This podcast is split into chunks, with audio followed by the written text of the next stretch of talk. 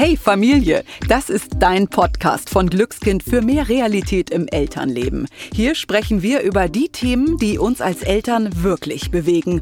Ungeschminkt und informativ. Mainstream oder bla bla gibt es bei uns nicht. Dafür wertvolle Tipps, tolle Persönlichkeiten und ganz besondere Geschichten. Wir sind Kerstin Lücking, Hebamme und siebenfache Mutter. Ich weiß also, wie es laufen kann oder auch mal nicht und Dorothea Hinden, TV-Journalistin und zweifache Mama. Die, die nach einer Antwort immer noch eine weitere Frage hat.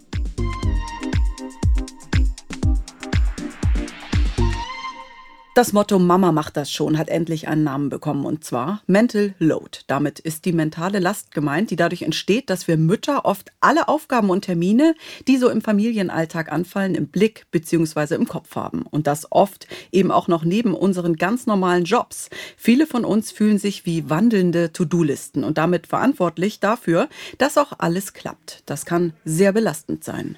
Es geht um all die kleineren und größeren Aufgaben, die keiner sieht, To-Dos, die für den reibungslosen Ablauf des Familienalltags enorm wichtig sind, aber oft als selbstverständlich erscheinen, wie zum Beispiel vielleicht erstmal banal erscheinende Dinge wie der gefüllte Kühlschrank, Betten beziehen oder Winter gegen Sommersachen austauschen. Nur die Summe der Aufgaben kann einen schlichtweg erdrücken und vor allem dann, wenn wir glauben, wenn ich das nicht mache, macht es hier niemand. Viele Mütter haben einfach nie Feierabend. Wir sind 24-7 in unseren Aufgaben gefangen. Aber wie kommen wir raus aus der Mental Load Falle? Warum betrifft das Thema so viele Mütter und weniger Väter? Und ist fair aufgeteilte Care-Arbeit wirklich möglich oder eher Wunschdenken? Wir freuen uns, dass wir diese und weitere Fragen gemeinsam mit Laura Fröhlich besprechen können. Laura ist Mental Load-Expertin, Influencerin und Buchautorin. Hallo Laura, schön, dass du da bist und unser Gast bist. Hallo ihr beiden, vielen Dank für die Einladung. Sehr gerne. Laura, lass uns doch mal direkt so ins Thema reinspringen. Stellen wir uns mal vor, du triffst eine Mutter und die fragt dich um Rat und sagt zu dir so nach dem Motto, Du Laura, ich bin mir gar nicht sicher, habe ich eigentlich wirklich Mental Load? Ich, ich habe irgendwie das Gefühl, dass wir uns eigentlich ganz gut ergänzen. So, doch manches bleibt bei mir hängen. Was wäre so deine Antwort? Wie kann sie erkennen, ob sie Mental Load hat, beziehungsweise wie kann sie herausfinden, ob die Aufgabenverteilung bei ihr zu Hause auch wirklich fair verteilt ist? Ja, das ist eine spannende Frage oder besser gesagt zwei Fragen. Also Mental Load hat man immer dann, wenn man belastet ist. Also wenn zum Beispiel diese Tätigkeit, dieses an alles denken müssen, einen überfordert, zu viel wird, man sich erschöpft fühlt. Also das kann wirklich bis hin zu einer Art häuslichem Burnout führen. Und man hat Mental Load, wenn einem einfach alles zu viel wird. Also das wäre die eine Frage, weil Mütter oder Väter, die sagen, ach, ich komme mit den ganzen Aufgaben klar, die leiden nicht unbedingt unter Mental Load.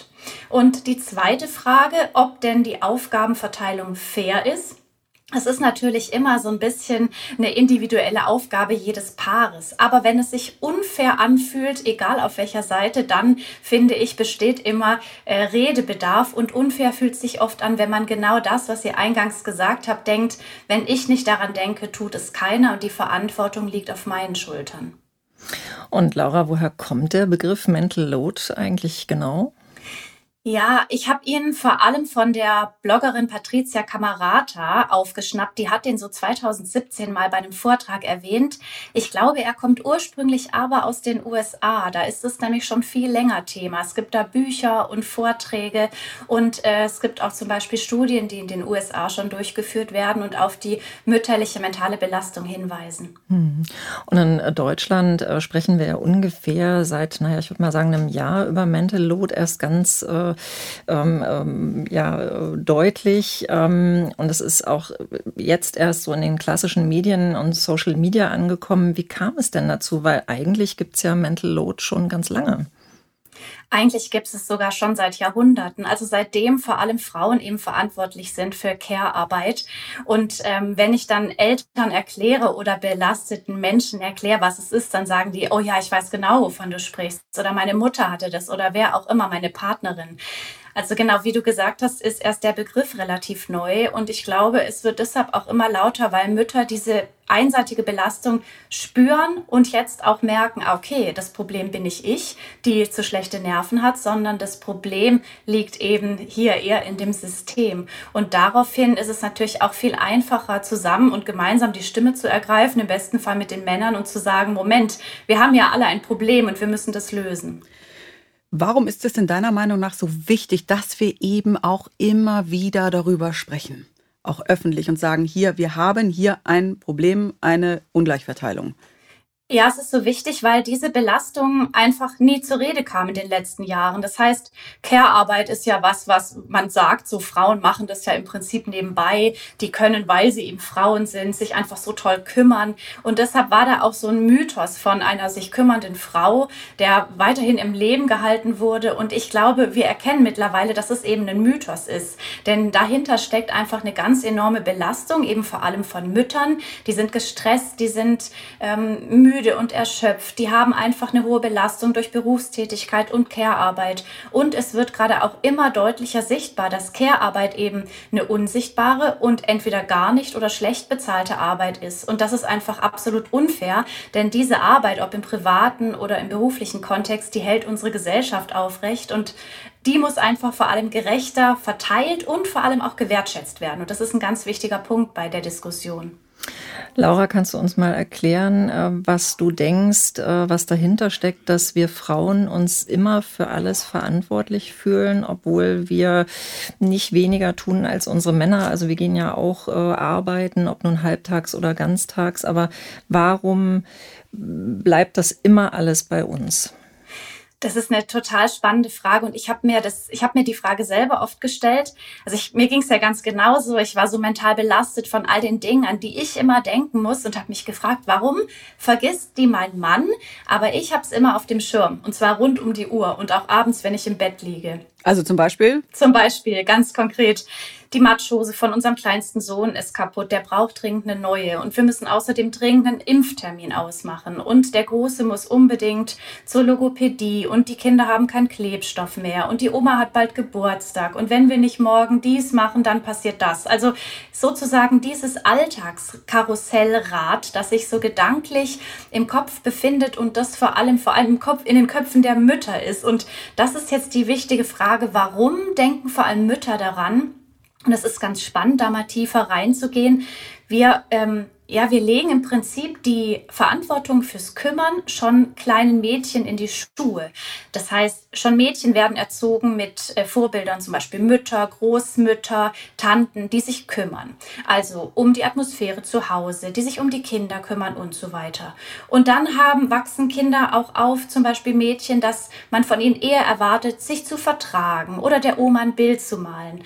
Und wenn wir etwas älter werden, prägen wir dann Beziehungen zu Männern in, ähm, hier in einer, sagen wir, einer heterosexuellen Beziehung, sind es dann auch die jungen Frauen, die sich darum kümmern, dass alles äh, schön ist und harmonisch. Und wenn wir dann Kinder kriegen, dann nimmt das Ganze nochmal seinen Lauf, weil wir einfach die Verantwortung für diese Care-Arbeit den Frauen im Prinzip in die Schuhe schieben. Das hat gesellschaftliche Gründe und kulturelle Gründe. Und wir Frauen übernehmen diesen Anspruch und der wird dann noch verstärkt über Social Media und Co.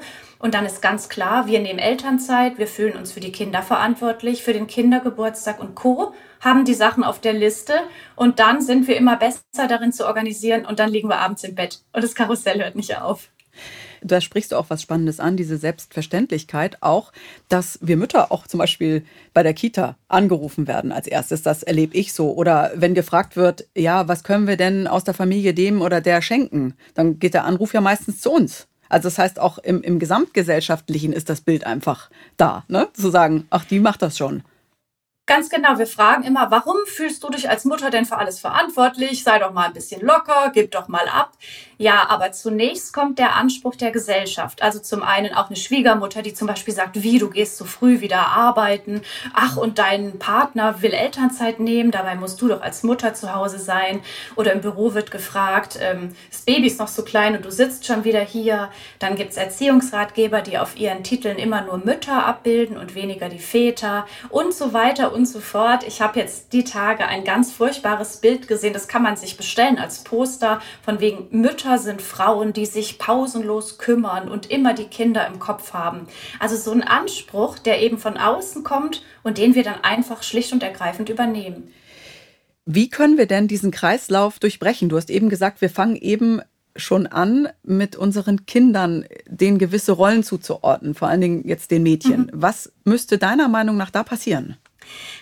Also wir müssen uns einfach bewusst werden, was in unserer Gesellschaft äh, für traditionelle Rollenbilder nach wie vor vermittelt werden. Also das kleine Mädchen bekommt den Badeschau mit der Prinzessin drauf, ist niedlich und süß und hübsch und der Junge kriegt den Piraten. Also der ist kampfeslustig, macht, was er möchte. Das heißt, wir werden schon so stark sozialisiert und da müssen wir ganz sensibel darauf reagieren und die Kinder auch ein Stück weit vor diesen äußeren Einflüssen schützen. Das heißt, der kleine Junge kann sich ganz wunderbar kümmern oder selbst selbst organisieren. Oder das Mädchen darf auch mal an sich selber denken. Also das ist zum einen schon ein ganz wichtiger Punkt. Und zum anderen ist es ganz wichtig dann auch zu sagen, kümmern und Care-Arbeit ist eben was ganz Wichtiges, aber es ist eben Arbeit, an die muss gedacht werden und die ist anstrengend und hat im Übrigen auch oft finanzielle Nachteile. Und wir möchten, dass diese Arbeit nicht länger nur vor allem von Frauen gemacht wird, sondern insgesamt besser aufgeteilt. Das bedeutet, diese Arbeit muss sichtbar werden und dann sind wir schon wieder im Privaten und das ist da auch ein ganz wichtiger Weg.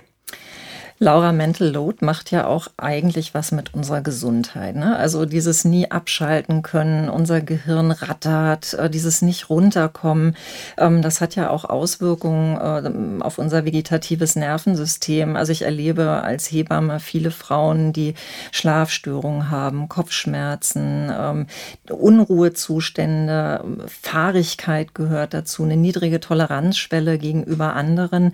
Ähm, wie erlebst du das? Wer, was wäre so dein Rat? Wie kommen wir raus aus der Spirale? Also du sprichst da einen wichtigen Punkt an, denn ähm, wer sich immer zuständig fühlt und wer sich immer kümmert und die Alltagsorganisation zu Hause macht und im Prinzip auch vor allem mit den Gedanken bei der Erziehung und Betreuung der Kinder ist, der kommt in dieses Hamsterrad, dass er im Prinzip verlernt, im Prinzip mal abzuschalten und den Kopf mal, äh, sagen wir mal, leer laufen zu lassen. Es fällt einem ja immer etwas ein, an was es zu denken gilt. Und das führt dann zu den, wie du schon gesagt hast, genannten Gesundheitsstörungen. Wie gesagt, je je schwieriger die Situation ist, Stichwort alleinerziehend oder besondere Belastungen, desto stärker ist dann wirklich die Gefahr, da auch psychisch zu erkranken an dieser Art von Erschöpfung.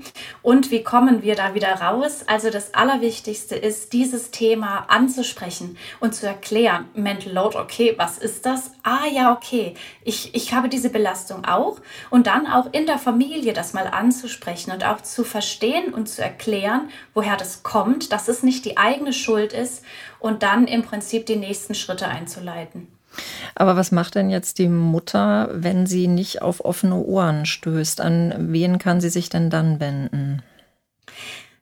Das habe ich ganz oft, dass mir Frauen sagen, ich habe zwar einen Partner, aber den interessiert das Thema zum einen nicht oder er versteht es nicht. Er denkt, was hat die jetzt schon wieder? Die, ich soll an alles denken, ich mache doch schon so viel. Also das Problem ist so komplex, dass man es echt ähm, nicht so einfach erklären kann, aber es geht eben vor allem um diese Verantwortung, an all die Dinge zu denken. Und jetzt innerhalb der Paarbeziehung habe ich dann einen ganz tollen Tipp und zwar, das ist der Comic von Emma, den man sich mal gemeinsam anschauen kann. Da werden dann zum Beispiel Fragen angesprochen wie, warum sagt mein Partner, kann ich dir bei irgendwas helfen oder ich nehme dir mal die Kinder ab. Also so Dinge, die eigentlich total seltsam sind, denn ich muss mir als Mann doch nicht die Kinder abnehmen, sondern es sind ja auch meine Kinder oder ich trage genauso Verantwortung für den Haushalt.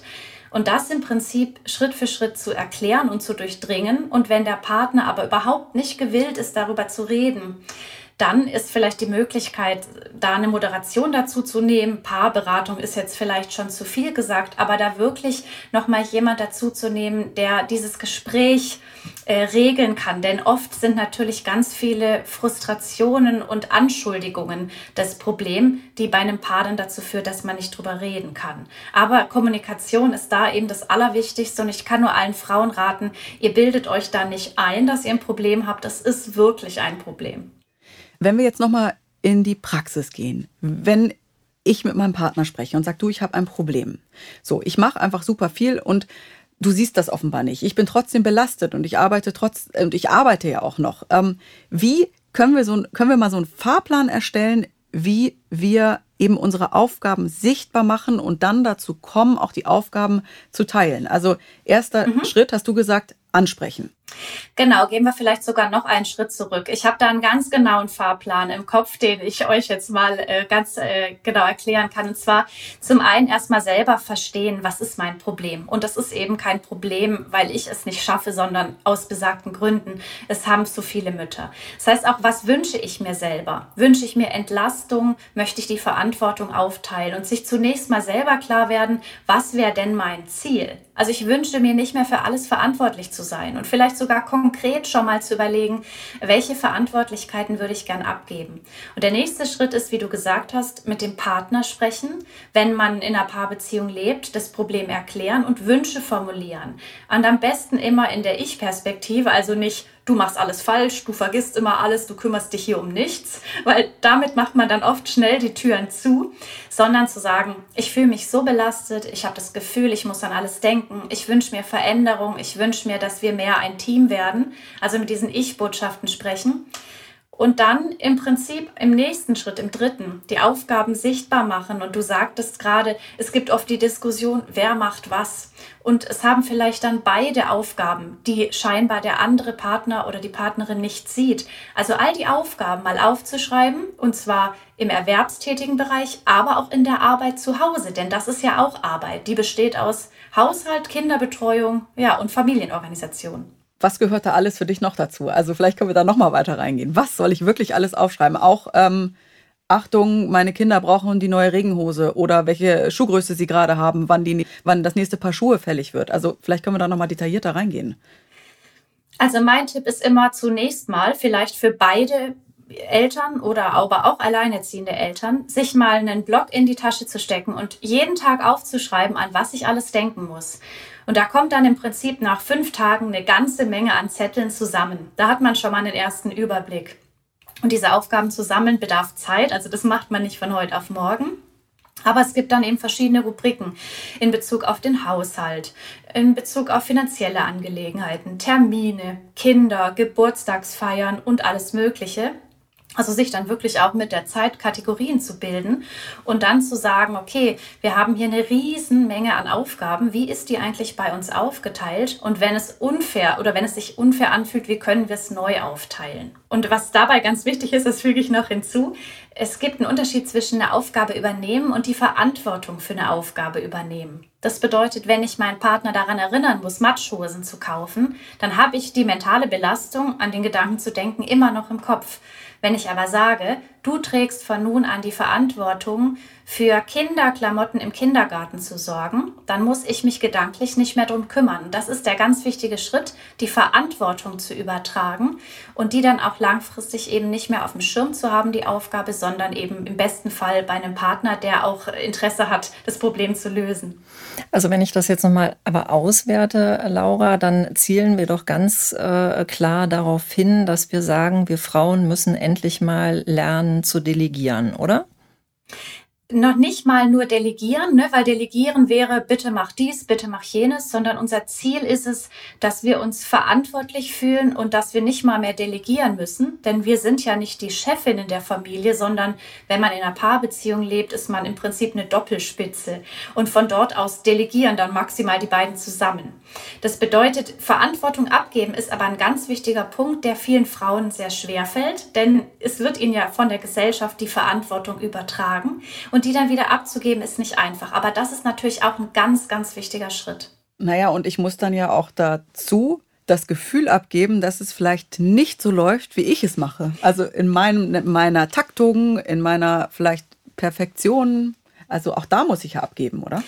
Ganz genau. Denn Mütter, die beispielsweise länger in Elternzeit waren, die haben natürlich einen super Überblick und die wissen genau, wie es geht und die wissen, wie man eine Wickeltasche packt und wie der Tagesablauf funktioniert sind aber eben deshalb auch oft belastet. Wenn man jetzt abgeben möchte und diese Verantwortung teilen, muss man damit leben, dass vielleicht der andere, der das bisher noch nicht so oft gemacht hat, es erstmal noch nicht so gut kann, wie mit allen Dingen im Leben. das bedeutet, ich muss Verantwortung abgeben und auch mal hinnehmen, dass gewisse Dinge nicht mehr so laufen, wie ich sie will. Aber, und das ist eine andere Sache, der Druck auf Mütter ist heute so hoch, dass die schnell perfektionistisch werden. Das heißt, der Geburtstag wird maximal geplant, der Brei ist selbst gekocht mit Biogemüse und so weiter. Und das heißt, da wieder einen Schritt zurückzugehen und zu sagen, der Anspruch, den ich selber an die Aufgaben habe, ist viel zu hoch. Und wenn ich abgeben möchte, muss ich auch akzeptieren, dass mein Partner möglicherweise einen geringeren Anspruch hat und einen Brei kauft oder eine Benjamin Blümchen-Torte aus der Tiefkühltruhe holt. Und das ist aber ganz wichtig, denn wenn wir diesen Schritt nicht schaffen, dann bleiben wir in unserer Perfektion hängen. Oder auch aushalten, dass das Ganze länger dauert und für die Geburtstagsparty vielleicht erst abends um 19 Uhr was gekauft wird für den nächsten Tag. Also hätte für mich jetzt auch was mit Aushalten zu tun. Also ich glaube, dass das wahnsinnig schwer ist. Ich äh, merke das bei vielen Frauen. Äh, sie können es einfach nicht ablegen. Und äh, Laura, da hätte ich noch mal gerne so einen ganz konkreten Tipp. Wenn ich es nicht schaffe, was soll ich tun? Soll ich einfach die Wohnung verlassen und sagen, ja, ich gehe jetzt hier drei Stunden weg und nach mir die Sinnflut. Jetzt müsst ihr einfach selber äh, gucken, wie er klarkommt. Also wie kann sie endlich diese Schwelle überwinden? Also es ist ganz wichtig, dass Mütter, die jetzt auch zuhören, wissen, es ist total schwer, dieses Loslassen. Deshalb diese Tipps von wegen einfach mal locker lassen, lass die Familie schon machen, das klappt dann von allein. Das ist viel leichter gesagt als getan. Aber man kann das lernen und zwar Schritt für Schritt. Also zum Beispiel wirklich zu sagen, ich gehe drei Stunden mal ohne Handy nachmittags raus und meine Familie schafft es schon alleine. Und dann vielleicht den nächstgrößeren Schritt zu gehen und zu sagen, ich übergebe meinem Partner das Management für den Kindergeburtstag und vertraue darauf, dass er das ganz gut hinbekommt. Natürlich kriegt er das hin, aber diese Zweifel sind dann am Ende doch da und die zu überwinden ist eine Übungssache. Und es, es gibt aber noch einen wichtigeren Punkt, weil viele Frauen haben in der Tat Angst, dass der Partner, wenn wir jetzt von so einer heterosexuellen Paarbeziehung ausgehen, dass der Partner die Dinge wirklich vergisst und vermasselt und dann hat das Kind keine Schläppchen bei, im Sportunterricht oder dann gibt es am Geburtstag kein Geschenk. Und das ist eine Angst, die ist manchmal auch ein Stück weit berechtigt. Wie gesagt, der Partner ist vielleicht im Organisieren einfach noch nicht gut. Und da empfehle ich, und da kommen wir auch zum nächsten Schritt in unserer Strategie, immer einmal in der Woche ein kleines Küchenmeeting abzuhalten.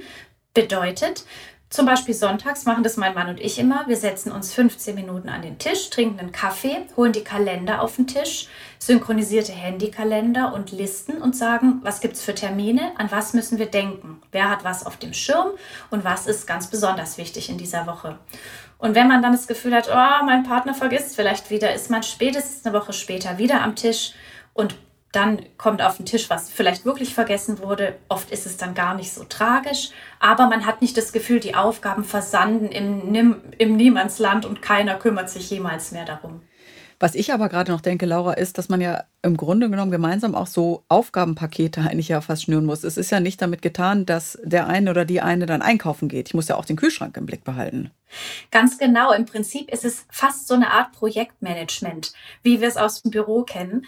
Ähm, manchmal höre ich dann so Sachen wie, es ist ja total unromantisch, wenn jetzt zu Hause Projektmanagement eingeführt wird. Ja, aber das Unromantischste ist eigentlich diese mentale Belastung. Insofern, alles ist sehr romantisch, was dem entgegenwirkt. Und genau wie du sagst, äh, Projektmanagement bedeutet auch eben erstmal einen Überblick zu finden über all die Aufgaben, die einzuteilen, aufzuteilen, Pakete zu schnüren das dauert alles seine Zeit, aber es ist zum Beispiel eine Idee zu sagen, mein Partner kümmert sich komplett um Kindergarten und Co. Und ich mache jetzt, ich habe zum Beispiel schon Schulkinder, ich kümmere mich um die Schule. Das heißt, der eine macht von der Wechselkleidung im Kindergarten bis hin zum Kindergartenbuffet alles, hat auch die WhatsApp-Gruppe, die leidigen Themen. Genau, über die wollte ich auch gerade sprechen, über diese Gruppen. Ganz genau, die WhatsApp-Gruppen, genau. Und der andere oder die andere macht dann alles zum Bereich Schule. Das heißt, man teilt sich die Aufgaben entweder jede Woche neu ein, aber es gibt auch Aufgaben, Aufgabenpakete, die man dann langfristig auf seiner Seite der Liste hat. Und äh, das ist eben ganz wichtig, wie du gerade sagst, WhatsApp-Gruppen, übelste Mental Load-Trigger. Ständig kriegt man irgendwie zu hören, was man da noch organisieren und da noch machen muss. Und in diesen WhatsApp-Gruppen, die dann von Müttern bevölkert werden, ist dann auch das Level manchmal sehr, sehr hoch. Und da tut es gut, wenn statt der Mütter da mal ein paar Väter drin ähm, ihre Meinung sagen oder eben auch einfach mal nicht sagen. Laura, ich würde gerne mal wissen, ob Mental Load eigentlich so ein typisches äh, Frau-Mann-Ding ist, äh, weil ich das bei gleichgeschlechtlichen Beziehungen nicht so erlebe. Also ich habe ja in, als Hebamme auch äh, doch jetzt relativ viele äh, ähm, lesbische Pärchen betreut und ich empfinde das einfach da anders. Da hat jeder seine Aufgaben und ähm, es, ist, es ist anders. Wie schätzt wie, wie siehst du das? Ja, ich habe neulich mit einem ähm, Mann ein Gespräch geführt, der in einer homosexuellen Beziehung lebt und da hat er gesagt, oh, ich habe dein Buch gelesen und ich habe mich da so wiedererkannt, aber ich bin eben Papa in einer gleichgeschlechtlichen Beziehung. Also manchmal kommt es auch darauf an, wer ist so zum Kümmerer erzogen und sozialisiert worden. Das kann sein, dass dann auch innerhalb einer gleichgeschlechtlichen Beziehung da eine einseitige Belastung ist. Ähm, grundsätzlich, glaube ich, gibt es in gleichgeschlechtlichen Beziehungen natürlich auch den einen oder anderen, vielleicht sogar beide, die zeitweise mental belastet sind. Aber die Falle in diese traditionellen Rollenbilder von der kümmerigen Mama und in den Papa, der sich jetzt in Anführungszeichen ums Geld kümmert und um nichts anderes, die Falle, die haben diese Pärchen dann weniger, weil die das ja nicht durchs Geschlecht aufteilen müssen. Das heißt, Mama fühlt sich für alles, was Haushalt und Kinder betrifft, zuständig und Papa macht Geld und Finanzen.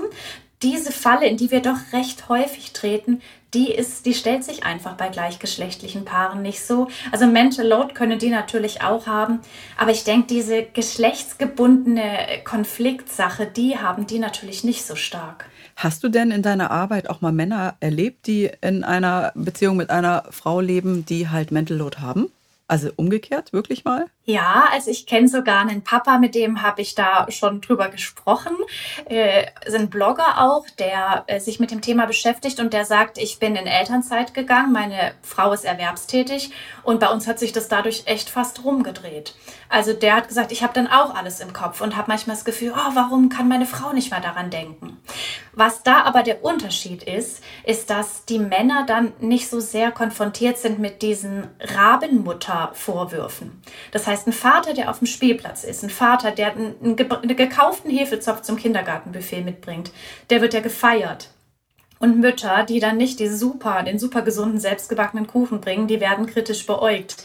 Und das ist natürlich ein Faktor, der beim Thema Mental Load eine ganz große Rolle spielt. Und da leiden vor allem Frauen drunter. Stichwort Rabenmutter, da gibt es das Pendant zum Vater nicht. Oder Stichwort Karrierefrau, gibt es dann auch das Pendant zum Mann nicht. Also da sind wir Frauen in einer ganz besonders be verzwickten, ich möchte kein Schimpfwort sagen, verzwickten Lage, die uns ein bisschen von den Männern unterscheidet. Die haben andere Probleme auf einem anderen Bereich. Aber Care-Arbeit ist halt einfach für Frauen ein ganz schwieriges Thema. Ich habe jetzt doch noch eine Frage, die sich bei mir anschließt.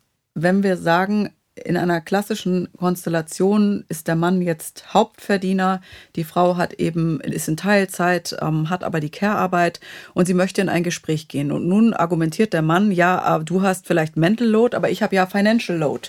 Ich besorge ja nun mal das Geld. Mhm.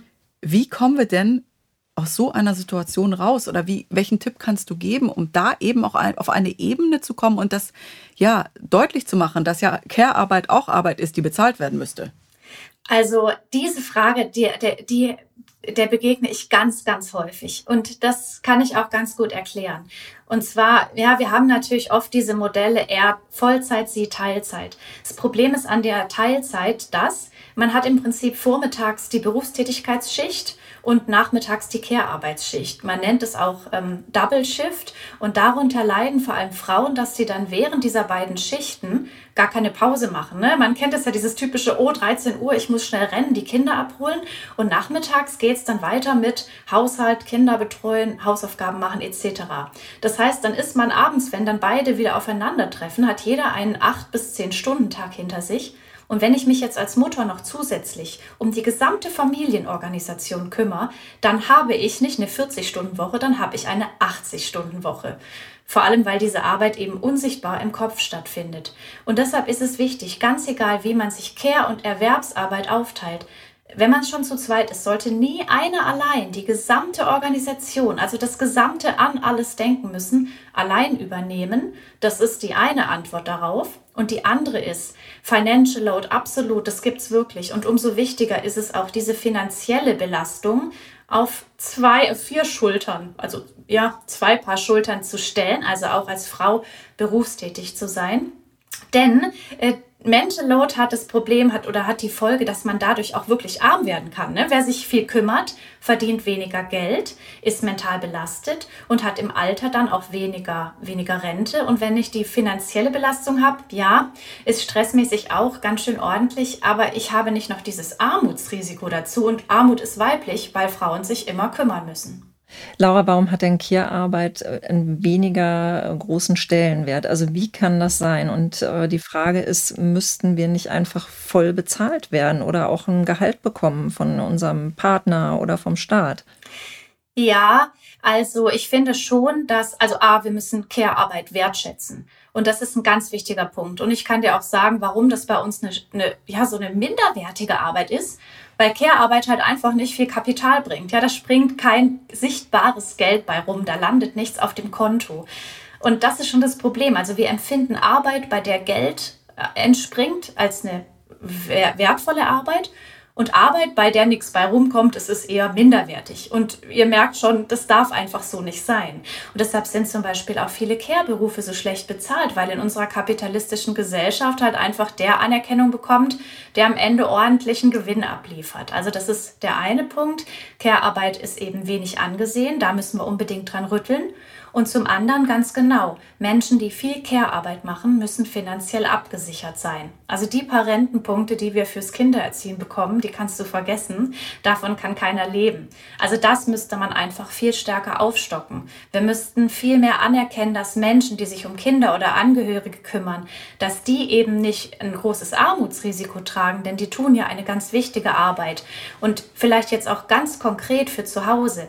Wenn sich einer von beiden dafür entscheidet, zu Hause vor allem Care-Arbeit zu machen, müsste man im Prinzip für denjenigen am Anfang des Monats Geld zur Seite legen. Für die Rente, für die finanzielle Absicherung. Also nicht erst den Urlaub bezahlen oder das neue Mountainbike, sondern als allererstes Geld für denjenigen, der eben vom wahrscheinlich weniger Rente bekommt, weil er sich kümmert. Laura, ich würde gerne noch mal ein Thema besprechen, das hast du vorhin schon angeschnitten. Was ist denn, wenn ich alleinerziehend bin und keinen Partner oder keine Partnerin habe? Wie kann ich mir dann helfen? Wie kann ich den Mental Load loswerden? Ja, das, das ist da an der Aufgabenstellung knapp sich schon eine ganze Weile, denn äh, für alle, die auch zugehört haben und eventuell alleinerziehend sind, die haben natürlich die besonders große Herausforderung. Mental Load und kein Partner oder keine Partnerin die Verantwortung übernehmen kann. Das bedeutet, bei Frauen ist es aber so, dass auch wenn die alleinerziehend sind, ist da trotzdem dieser Druck vorhanden, eine gute Mutter zu sein, sprich geduldig zu sein, viel Zeit für die Kinder zu haben, alles selber zu machen und so weiter. Das heißt, die haben echt die super mega Doppelbelastung. Ich finde, da muss man gesellschaftlich und politisch Veränderungen ähm, anstreben. Aber jetzt mal, um konkret zu sagen, was können Alleinerziehende tun? Dieser Muttermythos, wenn wir uns den vor Augen führen, der ist einfach wirklich unsäglich schrecklich. Und davon sich zu distanzieren, persönlich als Mutter, das ist ein wichtiger Weg, ist ganz schön schwierig. Und da empfehle ich alleinerziehenden Mütter immer, sucht euch eine Frau, die so in der gleichen Lage ist wie ihr, also auch alleinerziehend, und nehmt euch die als Sparringspartnerin und sagt, wir schaffen das zusammen, gegen diesen ganzen Druck, die Supertorten und die selbstgebastelte Schultüte anzugehen und uns Antworten zu überlegen auf so blöde Fragen wie, ach, du arbeitest ganztags, was ist denn dann mit deinen Kindern und so weiter. Das heißt, da muss man sich richtig wappnen und das klappt immer besser zu zweit. Und zum anderen ähm, im Prinzip diese Kleinfamilie ist so ein blödes Konstrukt. Wir brauchen das Dorf. Und das heißt, nochmal zu überlegen, wer könnte mein Netzwerk vervollständigen? Können mal Nachbarn für mich einkaufen? Habe ich Freunde, Bekannte in der Umgebung? Habe ich doch noch Großeltern oder vielleicht eine Schwester, die mal vielleicht via Skype meine Kinder eine Stunde bespaßen kann? Das ist durch Corona besonders schwierig geworden, aber wir brauchen dieses Dorf, also allein ein Kind zu erziehen oder möglicherweise noch mehrere, das ist für jeden Menschen einfach viel zu viel. Laura, Corona ist ja äh, im Moment der totale Brandbeschleuniger für Mental Load und wenn man äh, und es, es stärkt ja auch irgendwie dieses Rollenklischee der der klassischen Mutter, sage ich mal. Und es wird ja auch verstärkt nochmal durch die sozialen Netzwerke. Also es wird äh, eigentlich viel gezeigt. Die Frauen sind zu Hause, kümmern sich ums Homeschooling, äh, ähm, sie sind äh, am Herd äh, und so weiter. Ähm, werden alte Rollenklischees neu definiert oder sind sie nur sichtbarer geworden? Ja, zunächst mal ist durch Corona Folgendes passiert. Es hat eigentlich vieles bestärkt, was eh schon nicht so gut lief. Das heißt, wer war verantwortlich für Homeschooling und Co? Die Mütter. Oder sie haben sich vielmehr auch verantwortlich gefühlt. Also viele Frauen haben wirklich ihre Berufstätigkeit reduziert oder sogar ganz aufgegeben, weil irgendjemand muss sich ja zu Hause um den Alltag und um die Kinder kümmern. Und weil sich Mütter verantwortlich fühlen, haben die es zunächst gemacht und eher nicht die Väter. Das heißt, so wie du gesagt hast, Brandbeschleuniger durch das Zuhause sein natürlich auch mehr Mental Load. Und ähm, was natürlich parallel dann läuft, was machen Frauen, die sich so ein bisschen, ja, sagen, dann finde ich mich einfach mit meiner Hausfrauenrolle ab. Die sagen, gut, dann bin ich eben Hausfrau und dann inszeniere ich das auch in einer bestimmten Weise. Und dann sind die auf Social Media unterwegs und backen Kuchen und machen dies und das. Und irgendwie bestärkt das dann auch dieses traditionelle Rollenbild und findet auch in irgendeiner Form wieder viel Applaus. Also das ist so ein bisschen so ein Teufelskreis. Ich fühle mich als Frau, alle, alle wollen alles von mir, Beruf und Kinder und was weiß ich. Ich schaff's aber nicht. Dann mache ich es einfach so wie früher und bin die traditionelle Hausfrau. Und das lässt sich dann auf Social Media inszenieren und wird beklatscht, ist nur das Blöde daran, dass das natürlich die Rollenbilder nur noch bestärkt. Andere Mütter das anschauen und sagen, oh Mann, jetzt habe ich keinen Kuchen gebacken, weil ich muss so viel berufstätig sein, ich schaffe das alles nicht, ich habe nicht gebastelt. Ich habe neulich einen Post gesehen, da hat eine Mutter gezeigt, dass sie ein Knabberbuffet für ihre Kinder beim Homeschooling mit Girlanden gebastelt hat. Ich habe gedacht, wenn ich das jetzt als Mutter sehe, die zu Hause sitzt und verzweifelt ist, weil sie alles nicht schafft und weil sie nicht mal eine Pizza in den Ofen knallen kann, also da würde ich, da würde ich doch, da würde ich noch mehr anfangen zu heulen. Da machen das wir heißt, auch gegenseitig uns richtig quasi Druck, ne? Genau, also das, die Schuld will ich jetzt nicht den Frauen in die Schuhe nee. schieben. Ne? Wie gesagt, dass, dass sowas passiert, das ist ja ganz klar. Wenn wir Frauen in die Rolle drängen, fangen die an, sich zu inszenieren. Das Problem ist einfach nur, es bestärkt uns noch in dieser Sache und eigentlich müssten wir uns viel mehr gegen dieses ewige Basteln, Backen und was weiß ich äh, zur Wehr setzen. Das kann man zu Hause machen als Hobby und es macht auch unglaublich viel Spaß, aber diese Inszenierung der traditionellen Hausfrau ist für uns alle Frauen so schwierig und ganz besonders natürlich für die, die zu Hause nicht viel sein können, weil sie einfach vielleicht sogar zwei Erwerbsjobs haben, um die Familie, äh, sagen wir mal, finanziell zu unterstützen. Insofern ist das natürlich ein ganz wichtiger Appell. Letztendlich ist es aber eine gesellschaftliche Frage und ich finde es immer ganz schwierig, jetzt wieder Frauen die Schuld für irgendetwas in die Schuhe zu schieben. Aber insofern Social Media immer mit Vorsicht genießen und viele Frauen inszenieren das Ganze eben einfach, aber womöglich auch aus so einer gewissen Frustration heraus.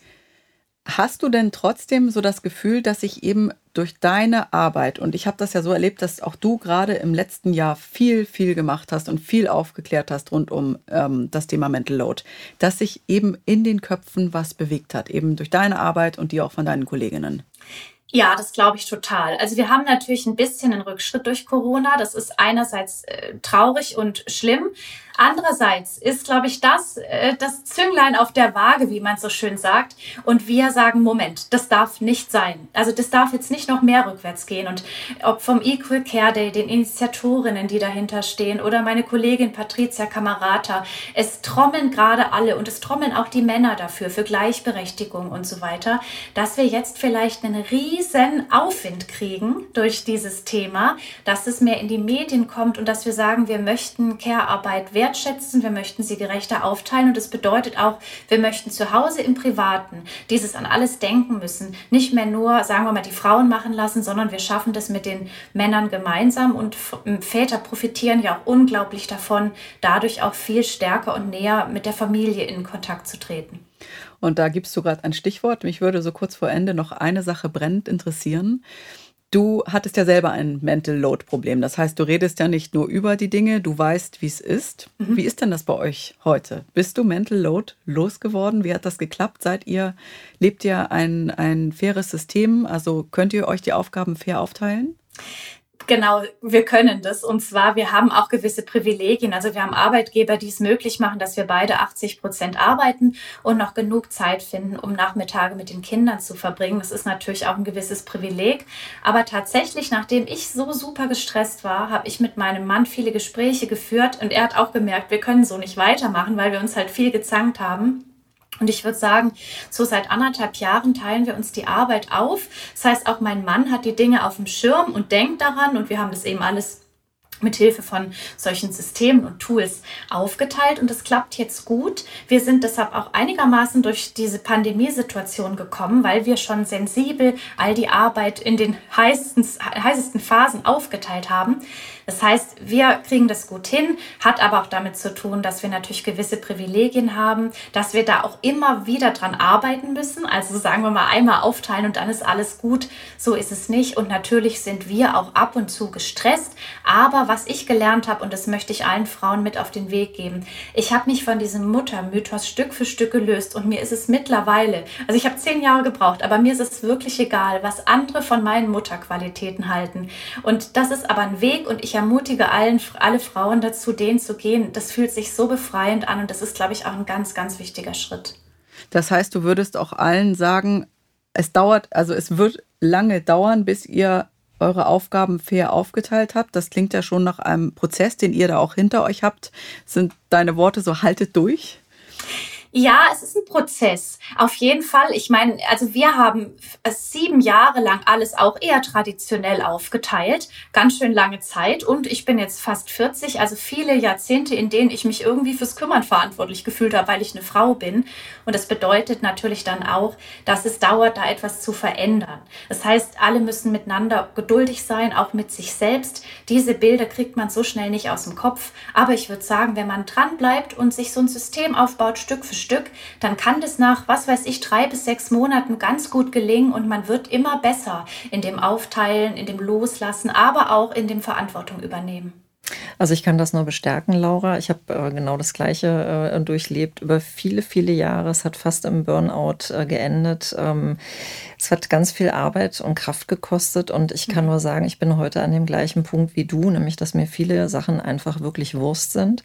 Mhm. Und ich möchte in dem Zusammenhang auch nochmal auf dein Buch aufmerksam machen. Die Frau fürs Leben ist nicht das Mädchen für alles. Ich habe mich gleich sofort angesprochen gefühlt bei diesem Buchtitel. Mhm. Was bekommen wir von dir?